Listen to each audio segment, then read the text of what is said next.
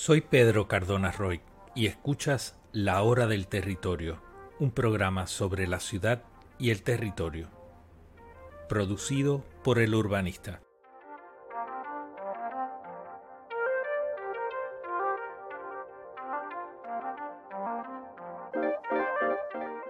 Puedes seguir el urbanista a través de todas las redes sociales o conectarte a la hora del territorio a través de nuestros canales de YouTube, Spotify y Apple Podcasts.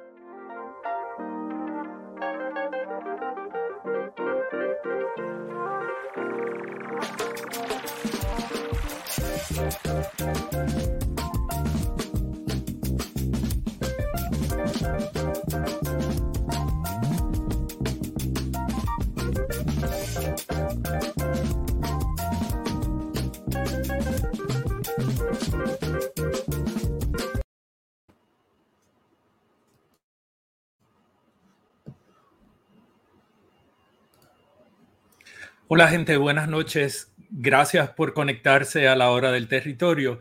Soy Pedro Cardona Roy, el urbanista. Este programa se está transmitiendo en vivo por Facebook, en mi muro y en las páginas del urbanista y la hora del territorio. También por Twitter, por LinkedIn y el canal de YouTube de la hora del territorio. Se va a retransmitir por Instagram y también en los podcasts en Spotify, Apple Podcasts y Anchor. Así que gracias eh, por conectarse. Déjame un segundito abrir aquí. Eh, recuerden que pueden estar eh, poniendo sus comentarios en el chat en cualquiera de las redes sociales y a través de la plataforma que uso, pues lo voy a poder ver y podemos entonces tener algún tipo de, comentario eh, sobre lo que ustedes tengan a bien eh, comunicar. Así que gracias. Este es eh, el segundo episodio de este año, esta segunda temporada. Así que estamos, estamos contentos. Vamos a estar haciendo una serie de entrevistas y una serie de cosas nuevas que no hemos hecho en el pasado. En esta ocasión quería estar discutiendo y presentando 10 eh, recomendaciones para eh, temas que deben estar en mente de todos los administradores públicos eh, que trabajan con el manejo del territorio. Esto incluye a los alcaldes, los planificadores, administradores, secretarios, funcionarios, arquitectos y urbanistas que tienen bajo su responsabilidad el territorio. Les confieso que ha sido bastante difícil el organizar esta lista porque aparecen muchísimos temas que debieran estar atendidos. Eh, y obviamente, pues yo quiero que esto se mantenga en un formato eh, más breve, así que no los voy a tocar todos. y algunos de estos temas van a tener posteriormente unos episodios dedicados a ellos exclusivamente porque creo que así lo ameritan. El listado, por lo tanto, no es absoluto. Eh, lo que estoy presentando son unas ideas generales y que obviamente pues eh, tienen espacio para ampliarse y elaborarse. Y estoy seguro que con los comentarios de ustedes también pues vamos a tener eh, otra serie de, de insumos importantes. Así que gracias a todos y todas. Déjame buscar un momento eh, la, la, presentación para compartirla con ustedes. Eh, la presentación pues tiene la, la, idea de guiarnos un poquito en el proceso de, de la conversación de hoy y también mantenerme un poquito a raya. Ups, eso no lo quería hacer este, y, saqué la presentación. Déjame buscarla un segundito.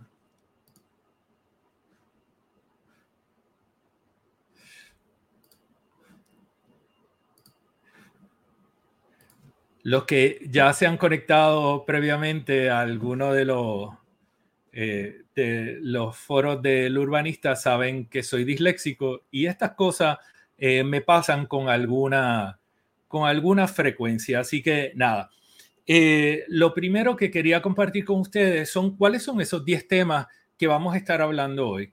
Vamos a estar hablando de las calles, la movilidad, las ciudades para todos, espacio público, recursos, tanto naturales como agrícolas, reciclaje, planificación, cambio climático, legislación y algunos retos.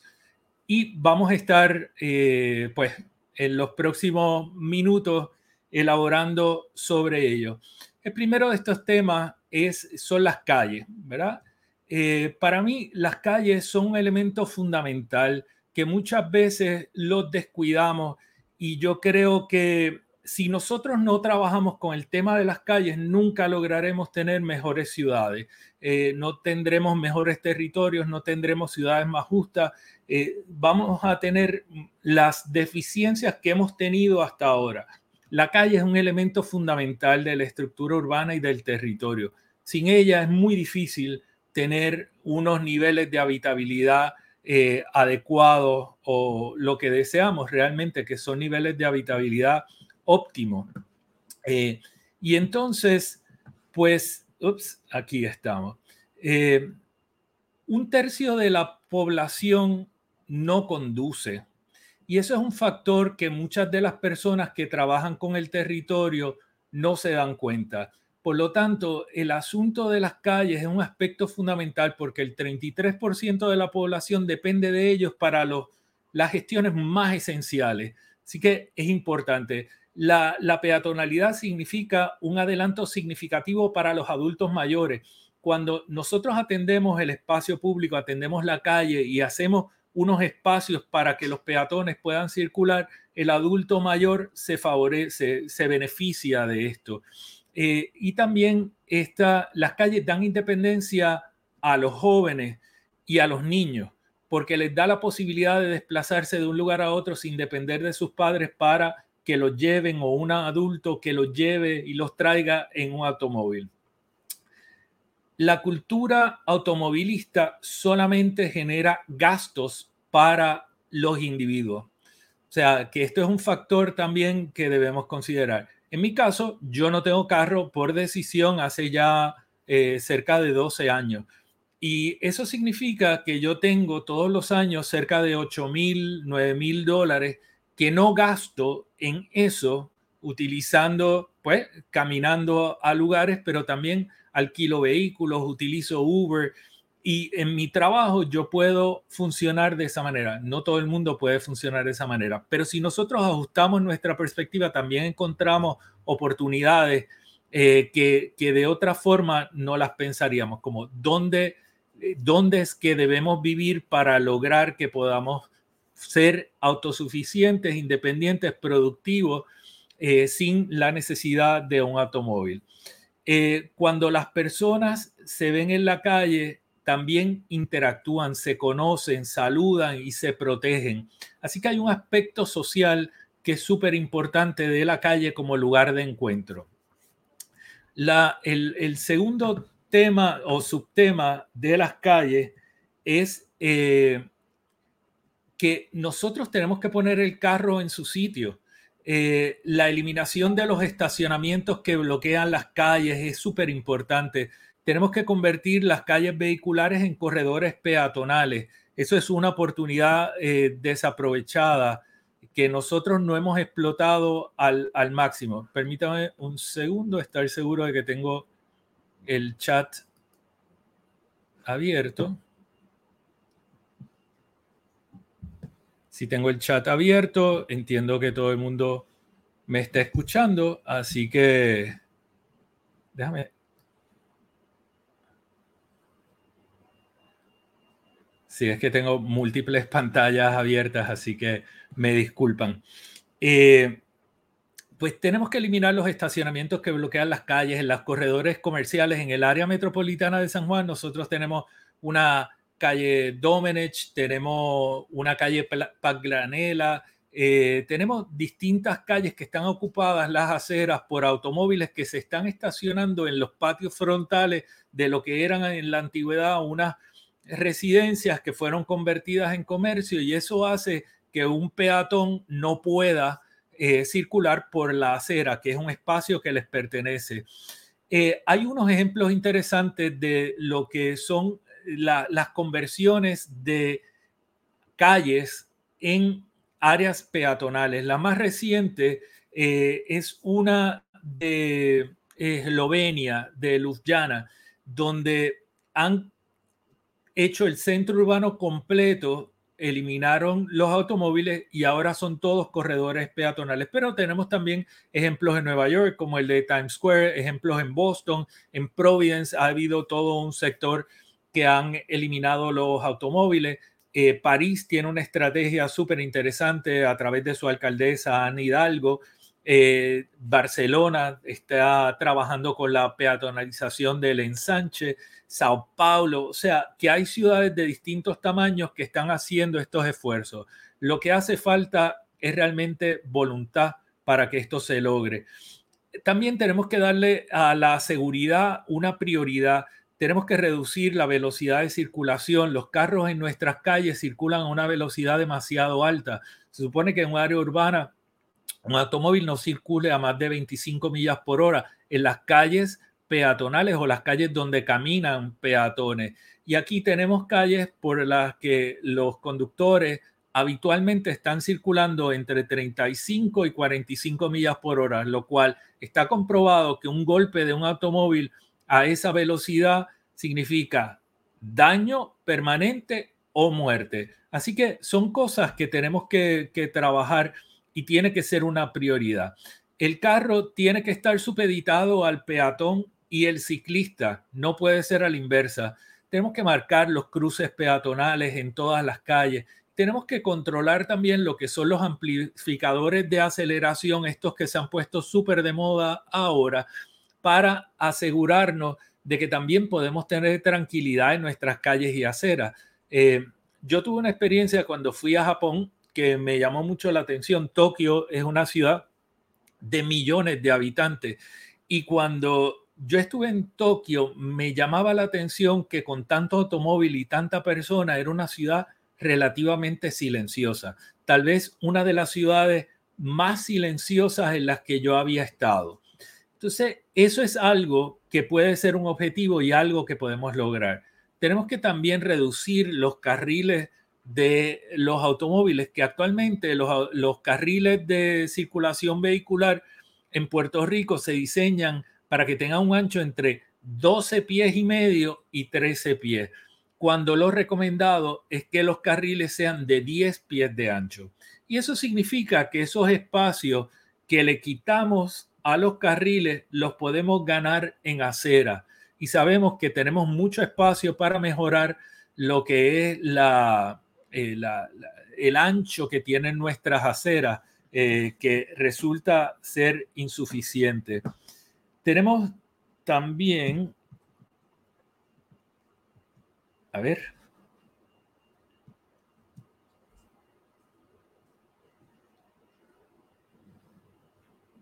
Vamos, vamos, a comentar sobre un montón de estos temas que me están escribiendo, los voy a ir cogiendo eh, próximamente. El, el, segundo tema es el de la movilidad y gracias por los comentarios, los voy a, los voy a coger, pero quería cubrir alguno de estos primeros tres temas que son los más amplios y densos. Eh, tenemos que eh, tener un transporte confiable, un transporte colectivo confiable, lo cual no tenemos ahora.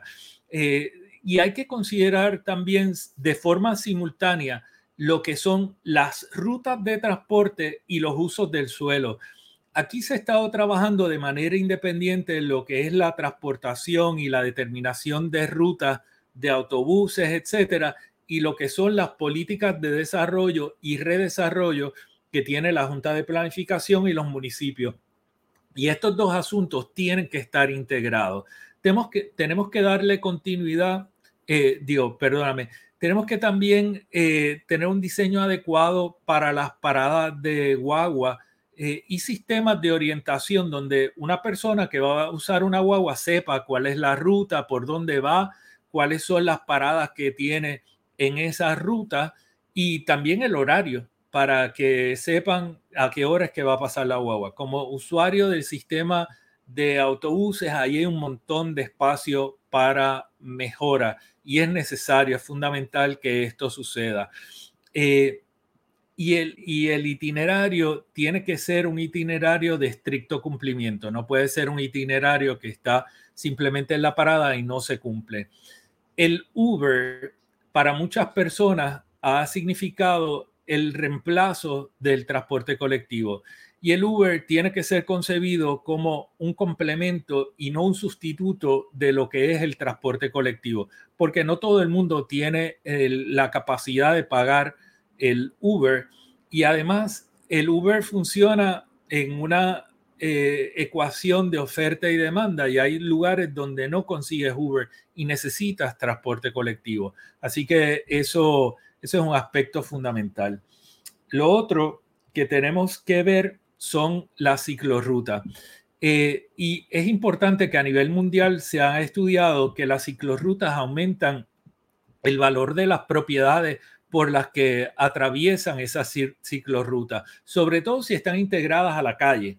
Así que es algo que es un objetivo que debemos tener todos y todas en mente. Y hay que darle continuidad a las ciclorrutas. La ciclorruta no puede comenzar en la nada y terminar en la nada. Tiene que tener comienzos claros y destinos claros.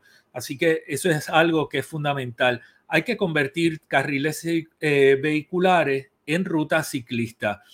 Eh, porque de esa manera también aprovechamos ya la infraestructura que existe ahí. Si vemos, por ejemplo, la Ponce de León en el área de Río Piedra frente a la Universidad de Puerto Rico, frente a la verja, eh, ese tramo de la avenida Ponce de León es súper ancho, innecesariamente ancho. Las aceras son de un lado adecuadas eh, su ancho del lado de la verja de la Yupi, del otro lado hay partes donde es insuficiente el ancho de la acera. Así que tenemos espacio para mejorar el ancho de la acera del lado oeste, eh, que es donde está Plaza Universitaria y la residencia de varones, pero también tenemos oportunidad de crear pues una buena ciclorruta en esa parte donde claramente los estudiantes de la Universidad de Puerto Rico van a poder derivar un, un beneficio. Yo he escuchado muchísimo que las, el clima de Puerto Rico no es bueno para correr bicicleta.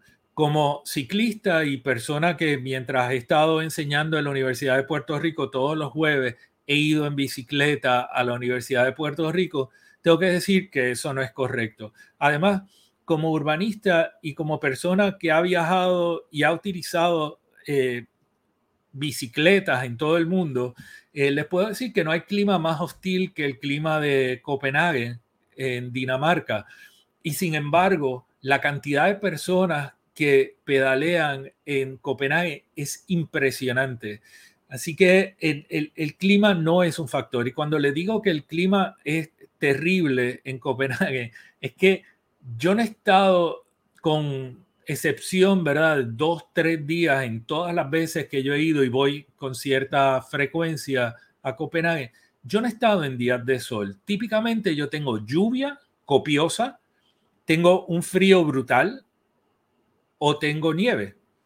Así que eh, no, no es el clima más, más cómodo para ir en bicicleta. Sin embargo, pues la gente va en bicicleta. Aquí lo que falta es sombra, faltan otras cosas que también las vamos a estar discutiendo.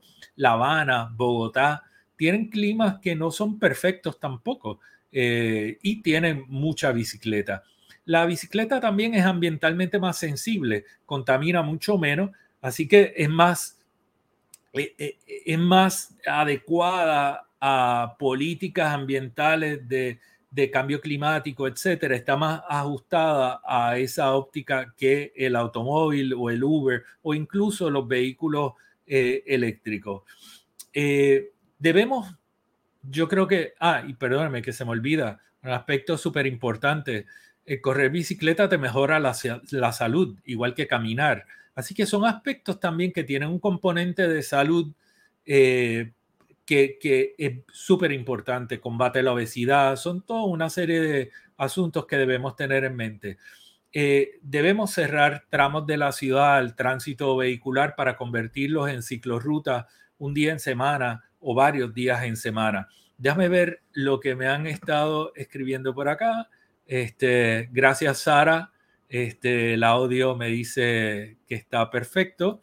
Así que muchas gracias. Eh, a ver, ¿qué me dice? La avenida Piñero continúa su transformación hacia expreso intraurbano. Esa es la agenda del DTOP. ¿Cómo cambiar esa política de aumento de velocidad en calles urbanas? Eso es uno de los aspectos que tenemos que trabajar eh, y agradezco el comentario. Es algo eh, fundamental para, para, todos y todas. Eh, y se puede hacer. Lo que tiene que haber es un gobierno sensible, un secretario o una secretaria que tenga la capacidad de escuchar esos reclamos y por ahí vamos comenzando en la ruta correcta. Ortiz, ¿qué puede comentar sobre la situación común en Puerto Rico, donde la acera se ha convertido en estacionamiento. Sí, lo, comenté hace un momento, ese es un aspecto eh, que hay que tratar. El frente de la propiedad eh, no le pertenece al individuo que es dueño de la parcela. Eh, o sea, no puede ubicar un vehículo, convertir eso en estacionamiento porque sea parte de la propiedad privada. Eso tiene unas restricciones que son las restricciones que se derivan de lo que son los reglamentos de calificación para los patios frontales. Así que nada, esos rotulitos que ponen que, esto le pertenece a fulano o mengano, nos pertenece a todos realmente. La número dos en Mayagüez redujeron entre 40 a 45 millas por hora, muchos accidentes, gente cruzando la militar. Eh, sí, hay que, hay que reducir la velocidad de circulación en las calles para estar seguro de que podemos tener buenos ambientes eh, peatonales. Ya no hay piscicorres, es correcto. Eh, y la AMA es inconsistente, pero tenemos que exigir que lo sean. Así que eh, gracias, Nereida, gracias, gracias. Este, muchas gracias a todos y todas. Seguimos. voy a tratar de mantenerme enfocado. Miren, y el tercer tema, que son las ciudades para todos.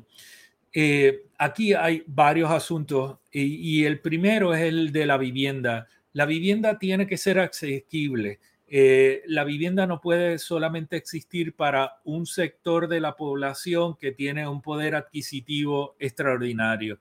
Eh, la vivienda es un derecho para todos los ciudadanos. Y nosotros hace años que no estamos tomando en cuenta las necesidades de varios segmentos de la población. Eh, y ahora que se ha producido una distorsión por la entrada de lo que son los beneficiarios de las leyes 2022 y 60, eh, es importante darle atención a este asunto.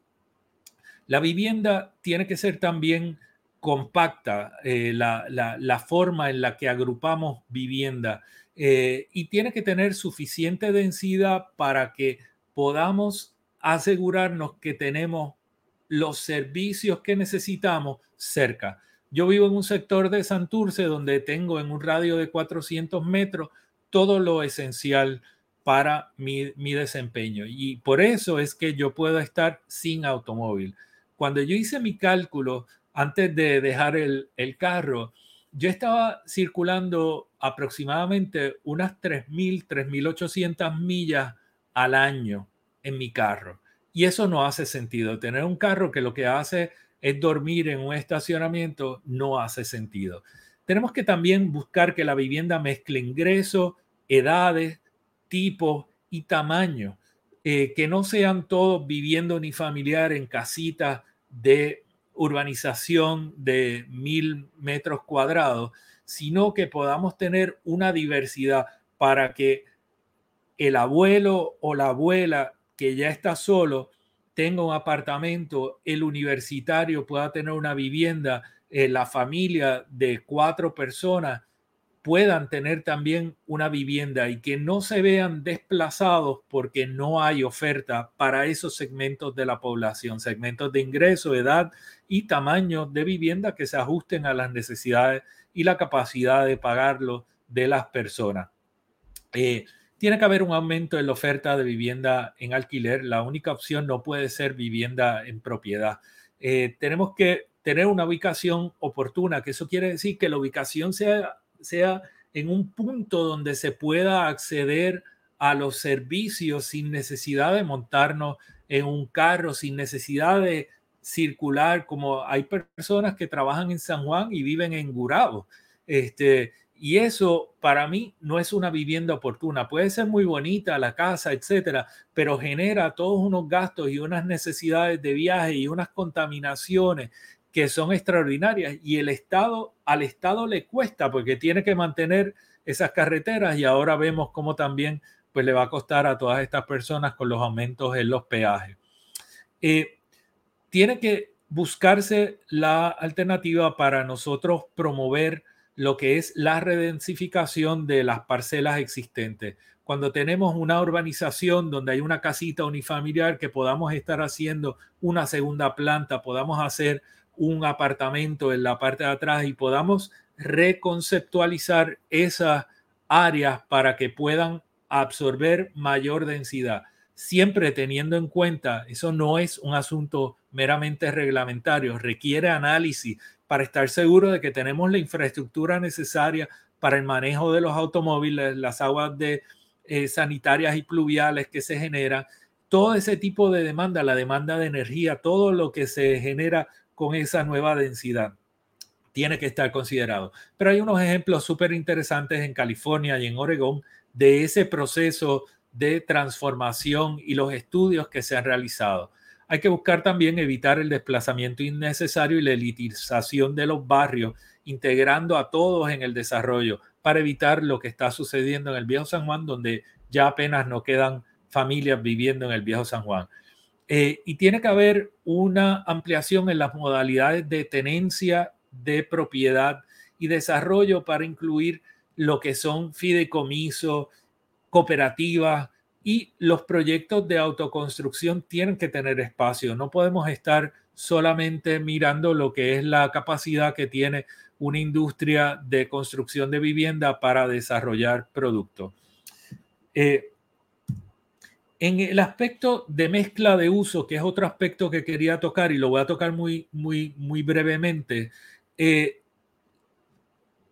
las personas no se van a mover del lugar en el que viven a otro si en ese lugar no van a encontrar cosas nuevas. Y eso es importante. Una persona no se va a ir de la casa de urbanización en la suburbia a un lugar en un área urbana que no tiene nada alrededor. Van a buscar si tiene espacios públicos, si tiene otros atractivos, si tiene servicios, amenidades. Ese tipo de cosas naturalmente lo necesita y eso es lo que hace la diferencia. Eso ayuda a reducir la dependencia del automóvil, los gastos, añade conveniencia y mejora lo que es la salud física, por lo que mencionaba antes, porque caminar es mejor que montarse en un carro. Y hay ejemplos en Puerto Rico. Hay un ejemplo muy bueno que es el Centro Urbano de Carolina, con el que tuve el privilegio de trabajar en esa transformación.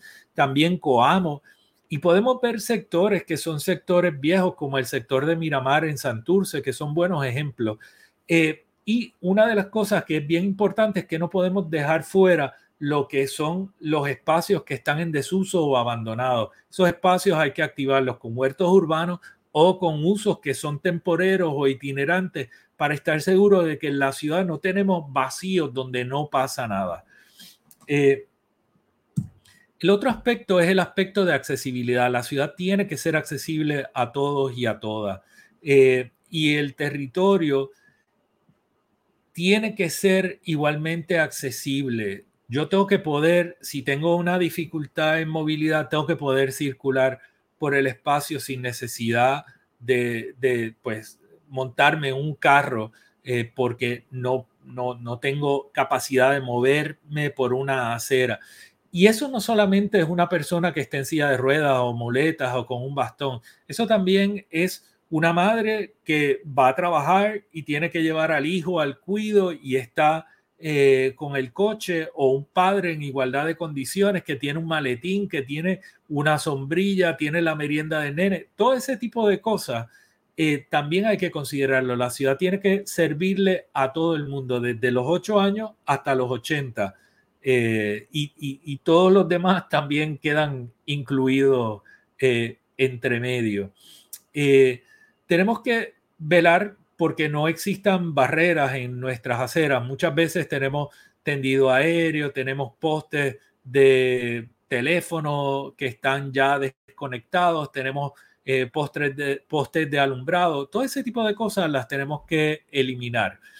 Eh, tenemos que ordenar la infraestructura en el espacio público. Y como hablábamos antes, no podemos permitir que las aceras estén invadidas por automóviles. Eh, y hay que presupuestar en las aceras el mantenimiento.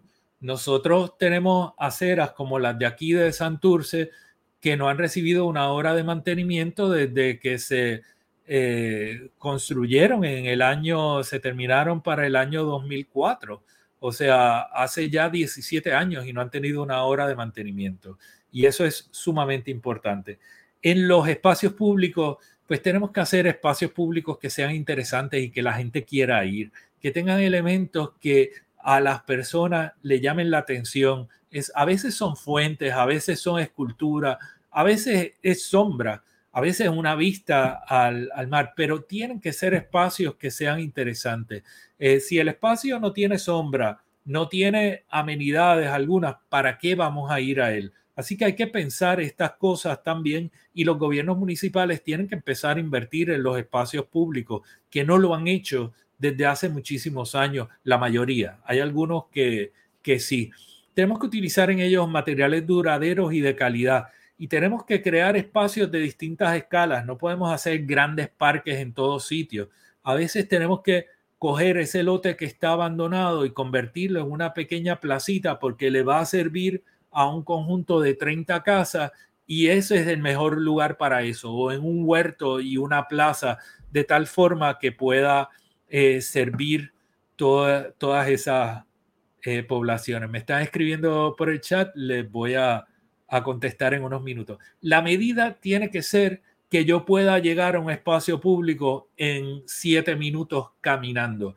Esa es una medida que utilizamos en urbanismo para estar seguro de que el área de recreación pasiva está cerca de donde yo vivo. Si me queda más lejos de eso, empiezo a tener, a pensar si voy a ir o no voy a ir. Si me quedan siete minutos, de seguro voy a ir.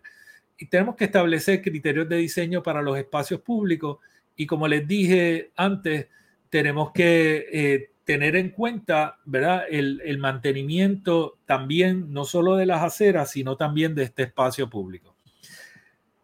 El otro espacio público que nosotros, y lo puse bajo espacio público, hay personas que lo ponen como otros elementos, pero nuestras playas, nuestras costas, eh, nuestros ríos son parte de nuestro espacio público y tenemos que buscar que esos espacios públicos estén garantizados y continúen siendo públicos.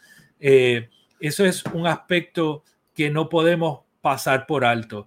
Eh, tenemos que asegurarnos que nuestras playas, como les dije, costas, etcétera, sean públicos, son bienes de dominio público, nos pertenecen a todos, no le pertenece al Departamento de Recursos Naturales, no le pertenece a unos individuos de un condominio en Rincón, le pertenece a todos los puertorriqueños, a todo el pueblo de Puerto Rico. Y el Departamento de Recursos Naturales y Ambientales es simplemente el custodio Así que no lo puede privatizar, no lo puede enajenar, no puede redactar un memorando de entendimiento y darle a unas personas un beneficio por encima de otro. Eh, y hay que exigir el cumplimiento reglamentario con esa naturaleza pública de los bienes de dominio público, como lo dice la palabra. Eh, y parece ridículo que tengamos que explicar que un bien de dominio público es público, pero en el Puerto Rico que vivimos últimamente tenemos que explicar eso. Eh, no, entiendo por qué, pero tenemos que explicarlo. Este, hola Gigi, eh, saludos, saludos Mariel, saludos Yediel, Silvia. Eh, Sí, tenemos, eh, y e, ese es un aspecto súper importante. Puerto Rico tiene grandes recursos, tiene grandes profesionales, tiene unas escuelas de arquitectura, de planificación, ingeniería, que son de primer orden. Así que no es falta de personal capacitado. Lo que ha faltado es voluntad política para hacer estas cosas. Eso es súper importante. Aquí traigo un aspecto bien brevemente, pero que para mí es fundamental tenemos que aprender a diseñar la sombra. Tenemos que incorporar sombra en todas nuestras calles, en todos nuestros espacios públicos que lo permitan, ¿verdad? Eh, para asegurarnos de que reducimos la temperatura, reducimos también el nivel de ruido y eh, podemos tener unos ambientes que son más adecuados. No solamente vamos a estar más cómodos en las calles, sino que vamos a estar más cómodos en los espacios que son próximos a esas calles, eh, la temperatura debajo de la sombra de un árbol puede estar entre 7 y 10 grados más baja que la temperatura a pleno sol, o por lo menos la sensación térmica. Es un aspecto fundamental y no hemos aprendido a diseñar sombra en Puerto Rico. No solamente estoy hablando aquí de poner árboles en todos sitios, aunque debemos poner árboles en todas las calles, pero donde no lo podamos hacer, debemos recurrir a otros elementos como pueden ser toldos, como pueden ser también arcadas, eh, logias, como hacen en otros sitios. Hay una ciudad en Italia, el norte de Italia, en Bolonia, que tiene todas las calles son arcadas. Lo hicieron por la lluvia para matizar lo que es el impacto de la lluvia y poder tener actividad comercial y otras actividades mientras llueve. Habana hizo lo mismo. Eh, y pues son ciudades que de forma arquitectónica han reconocido su realidad y han tomado cartas en el asunto. Yo lo que planteo aquí es que nosotros necesitamos sombra. Es un aspecto fundamental para eh, el confort de todos nosotros. Eh, tengo a mi perro ah, dejándose notar, así que, ups, acabo de hacer de nuevo lo que no quería hacer.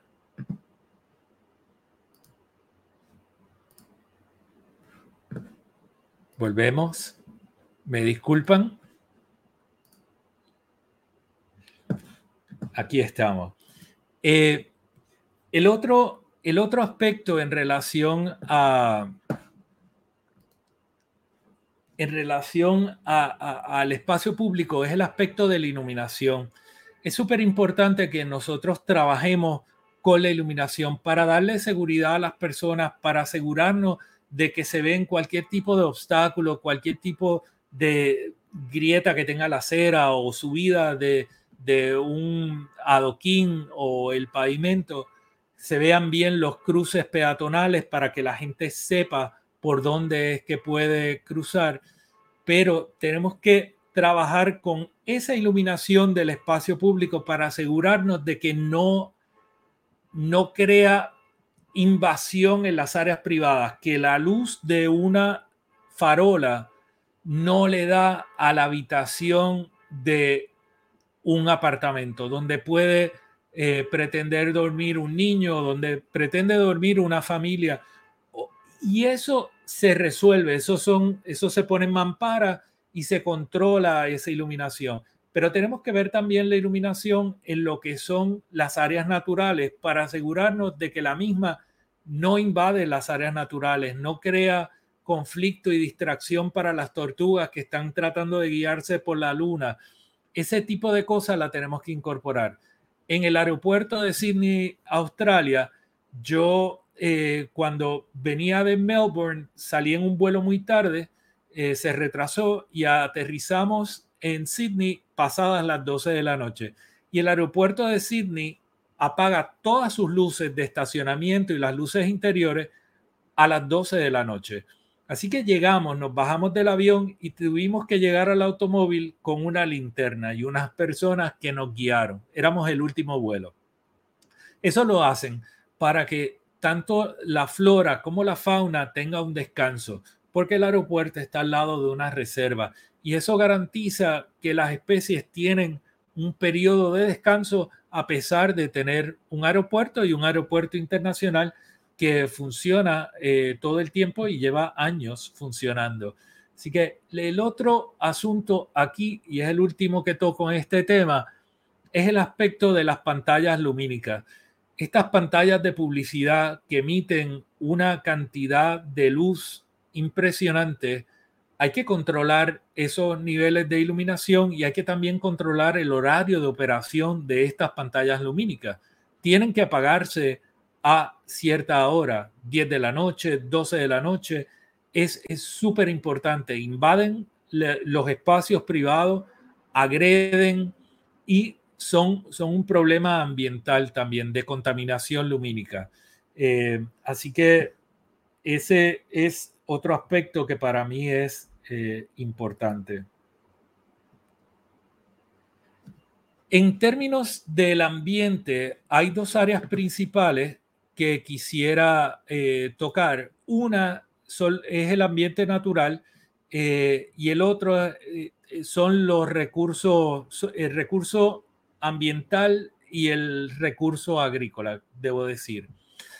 Y nosotros tenemos que velar porque se cumpla con la política pública del plan de uso de terreno y se conserven los terrenos que están designados para reservas eh, por sus valores ambientales y aquellos que están designados para eh, propósitos agrícolas, también como reserva, pero en este caso agrícola, de tal forma de que nosotros podamos tener tanto eh, el balance ecológico que necesitamos con los sistemas naturales como la posibilidad de cultivar eh, estos elementos en el alimentos en el caso de los sistemas agrícolas.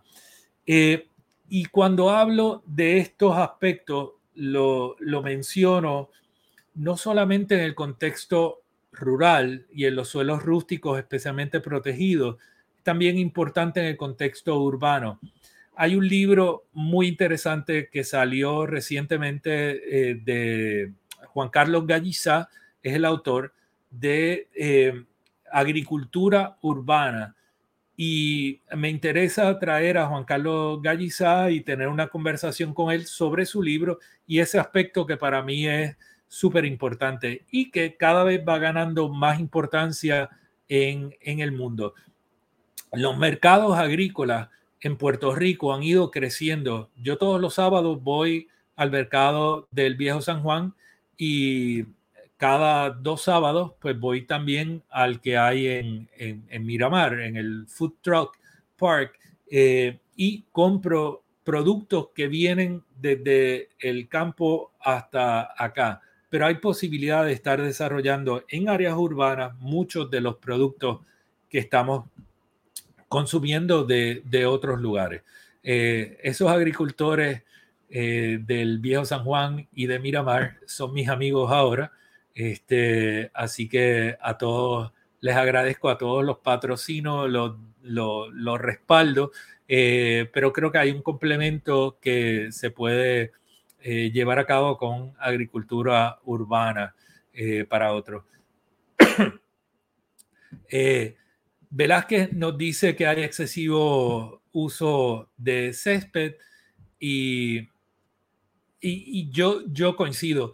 Eh, e, esta grama tipo campo de golf en áreas urbanas, eso requiere un montón de mantenimiento, eso se utilizan trimmers con gasolina para mantenerlo recortado y realmente nosotros debemos crear jardines de lluvia donde tengamos plantas autóctonas y pueda reducirse el, el mantenimiento que hay que darle a estas cosas. Son súper preciosos eh, de hecho, a mí me gusta bastante más que las áreas de grama, así que creo que es algo que debemos, debemos tener en cuenta y trabajar con ello. Rápidamente voy a pasar también al tema del de el reciclaje eh, muy, muy brevemente. Eh, nosotros tenemos que empezar a conocer nuestra basura y suena gracioso cuando uno lo dice, pero en la medida que nosotros sabemos lo que generamos, sabemos cómo podemos reducir la basura que generamos. Yo hace años me di cuenta que cada vez que yo iba a esos grandes almacenes de por membresía de compra, eh, no solamente acababa comprando en exceso y, yo compraba el producto que iba a necesitar dentro de 12 meses hoy, lo cual es una estupidez. Le estoy financiando la operación a otro. Yo ahora lo compro cuando lo necesito. Eh, preveo para no eh, quedarme sin papel toalla o otro tipo de papel, pero no estoy comprando este, 32 rollos de nada. Lo otro es que cada uno de esos rollos venía en una envoltura y luego había un gran envoltorio para el conjunto de los 32 rollos. Cuando yo llegaba a mi casa y yo empezaba a sacar todos esos plásticos y toda esa cosa, te das cuenta de la cantidad de basura que estaba generando. Para mí eso era importante. Y en la medida que nosotros conozcamos la basura que generamos, podemos reducir la basura que, vamos a, generar y buscar qué cosas se pueden compostar, qué, qué cosas se pueden reciclar y dónde están los centros de reciclaje.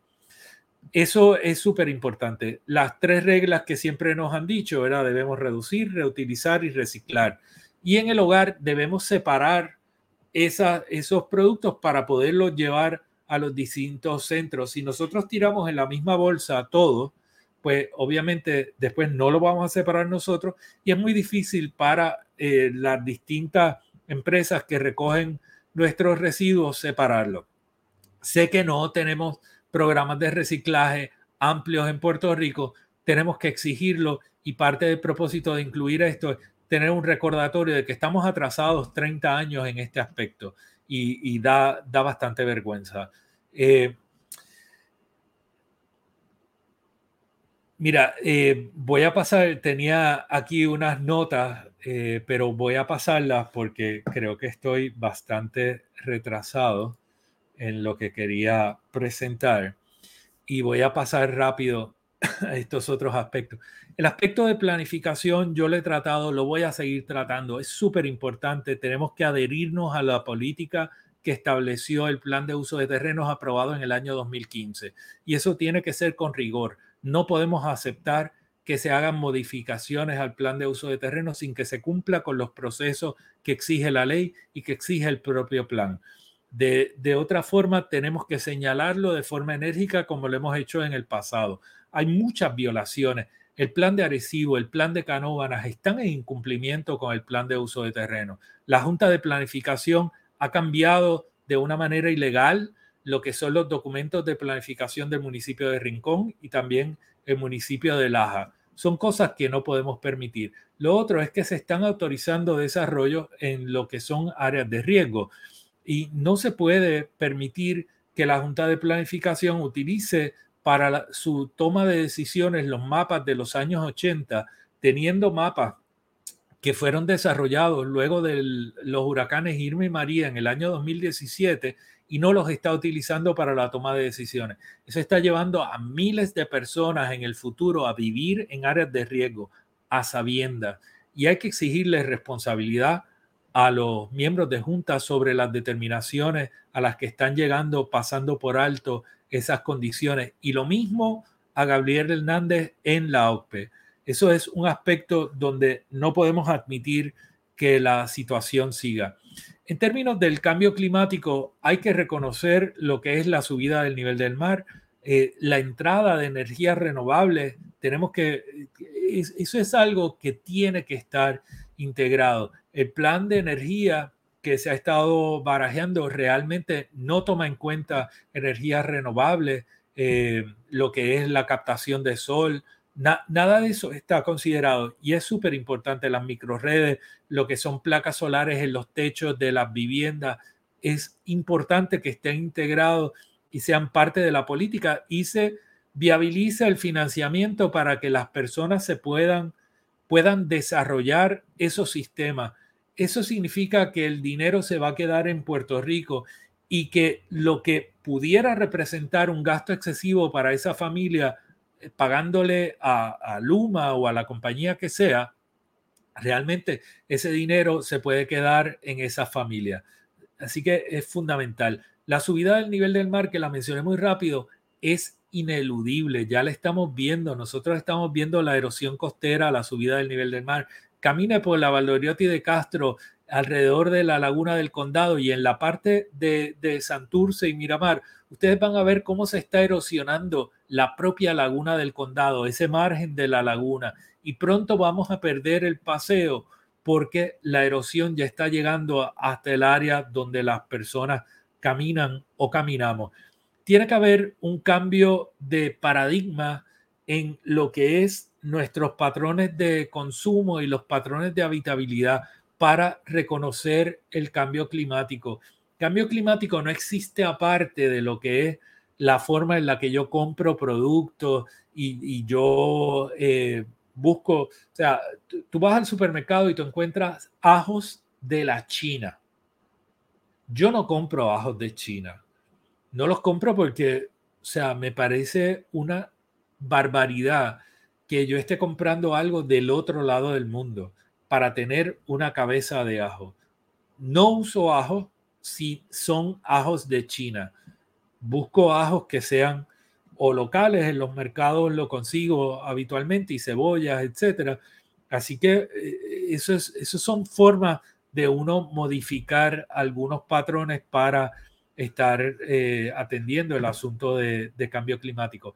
La reconstrucción de Puerto Rico tiene que ser consona con las políticas de conservación y tiene que ser consona con lo que estamos viviendo con el cambio climático. No podemos permitir que la vivienda que se construya como parte de los programas de reconstrucción sea vivienda unifamiliar en el medio de valles agrícolas o ocupando terrenos que no han sido impactados en el pasado.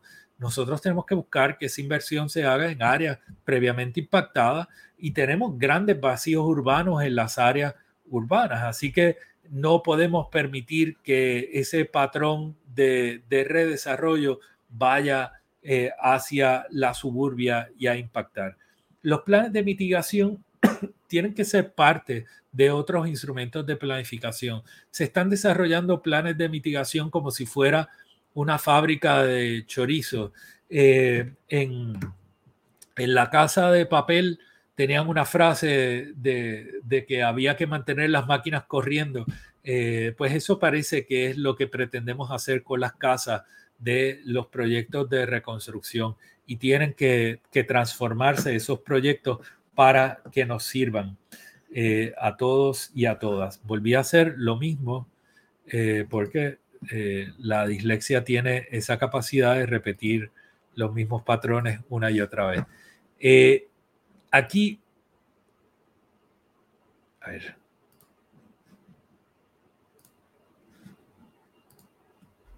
Miren, los últimos dos temas, que son los temas de legislación y el tema de los retos. En términos de legislación, hay por lo menos tres leyes que son bien importantes. La ley de costas es fundamental esa ley que ha estado promoviendo la senadora eh, María de Lourdes Santiago con la coautoría de la senadora Ada García Montes y en la Cámara de Representantes el representante Denis Márquez, un proyecto serio, un proyecto que lleva muchísimos años en desarrollo y que nos ayudaría grandemente a poder atender todos los asuntos que tenemos pendientes en relación a las costas y a lo que le vamos a dedicar más tiempo. Y si tengo la posibilidad, me gustaría contar con algunos de ellos eh, próximamente en la hora del territorio.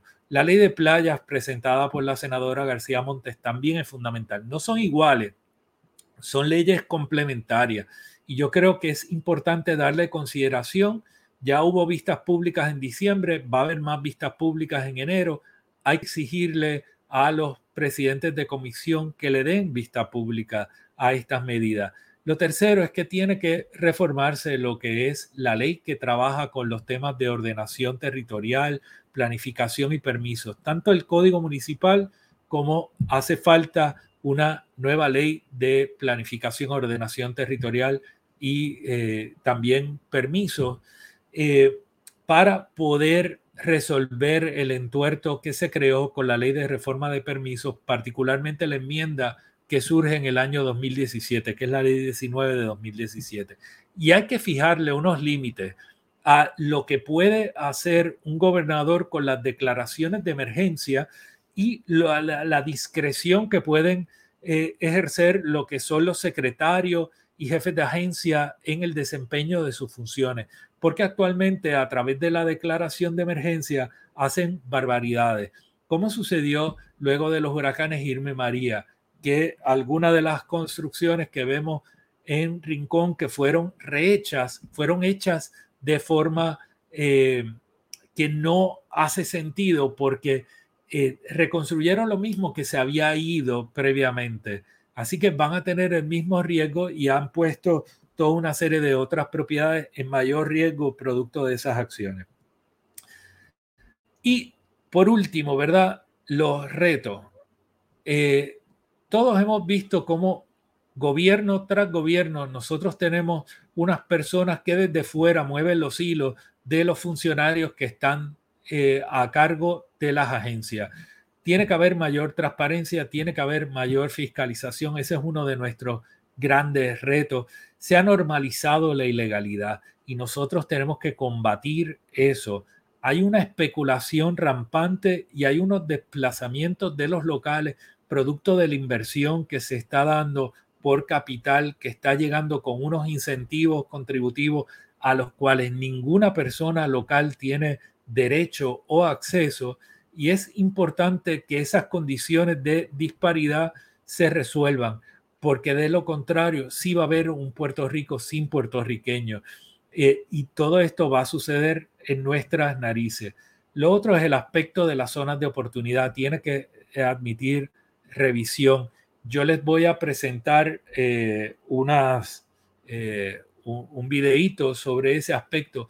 El asunto de los sobornos, cosa que lo vimos muy claramente en Cataño y lo vimos también en el caso de Guaynabo, es un aspecto que no solamente existe en los gobiernos municipales, es algo que está rampante en el gobierno y es importante que lo resolvamos. Y hay unas estructuras que lo viabilizan y la ley de reforma de permisos, tanto la de 2007 como la reforma que se hizo en el 2017, son tóxicas y han producido mucho de lo que estamos viviendo actualmente.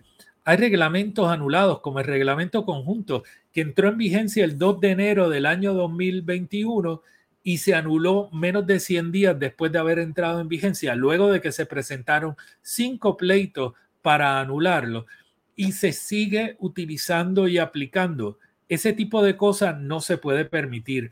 Eh, tenemos a, una OCPE, Junta de Planificación, Departamento de Recursos Naturales, que están incumpliendo la ley eh, y estos eh, procesos, eh, donde tenemos procesos que hay incumplimientos con la ley, tenemos que revisarlos para ver cómo podemos reformarlos.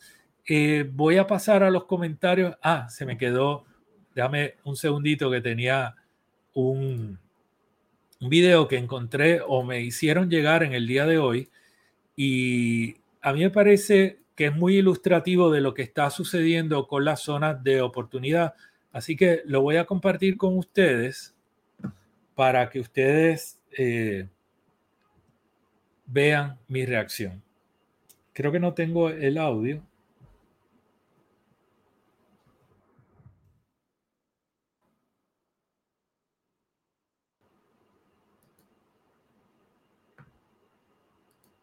Mire, se lo describo.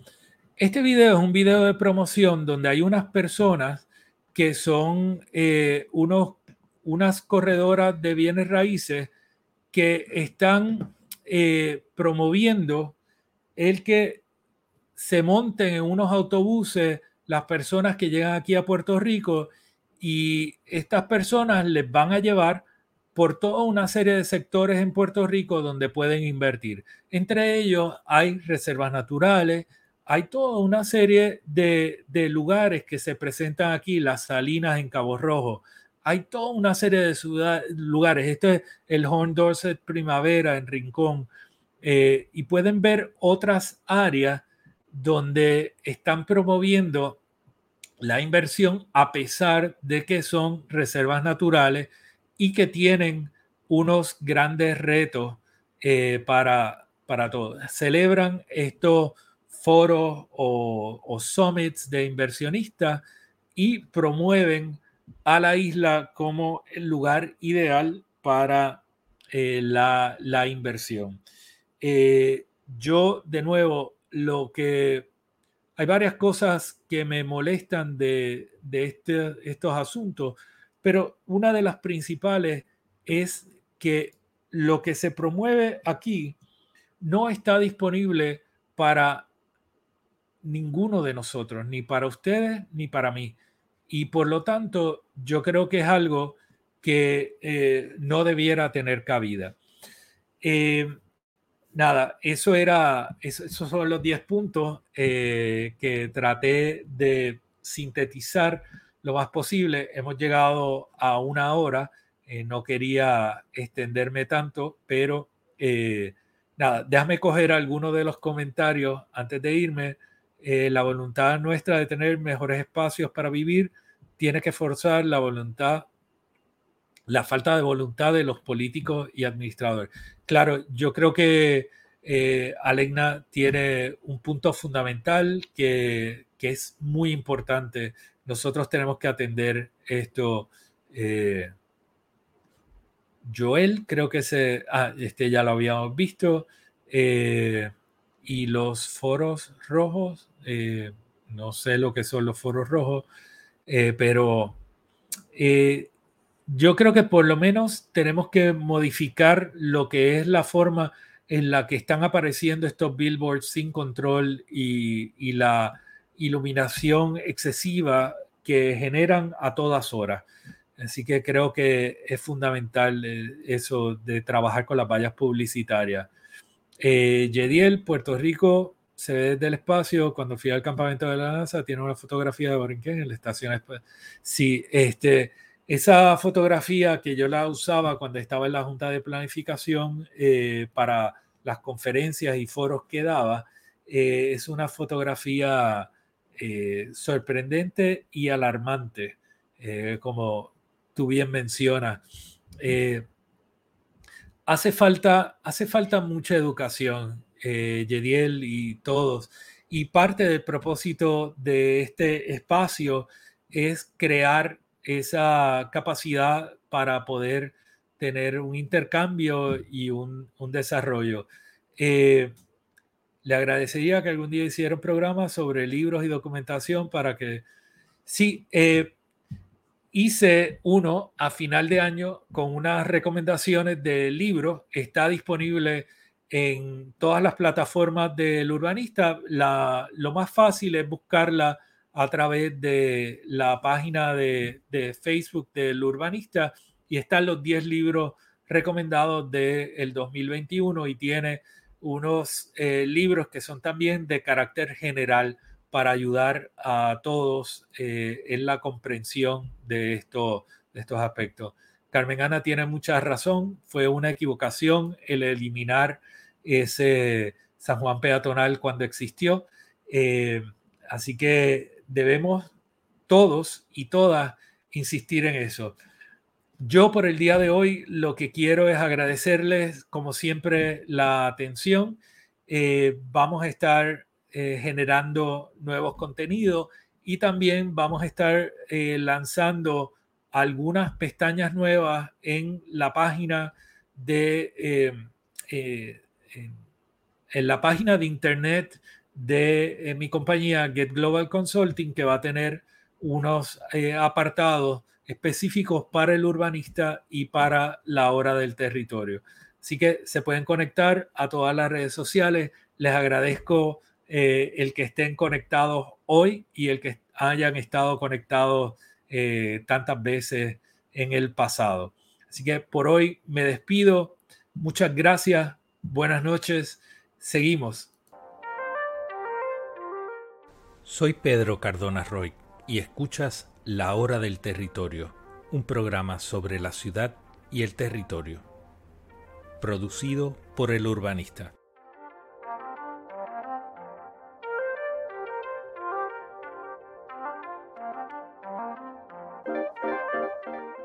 Puedes seguir el urbanista a través de todas las redes sociales o conectarte a la hora del territorio a través de nuestros canales de YouTube, Spotify y Apple Podcasts.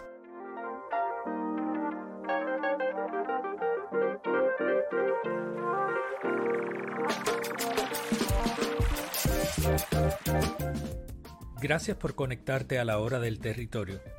Si te ha gustado el contenido, dale me gusta, comenta y comparte.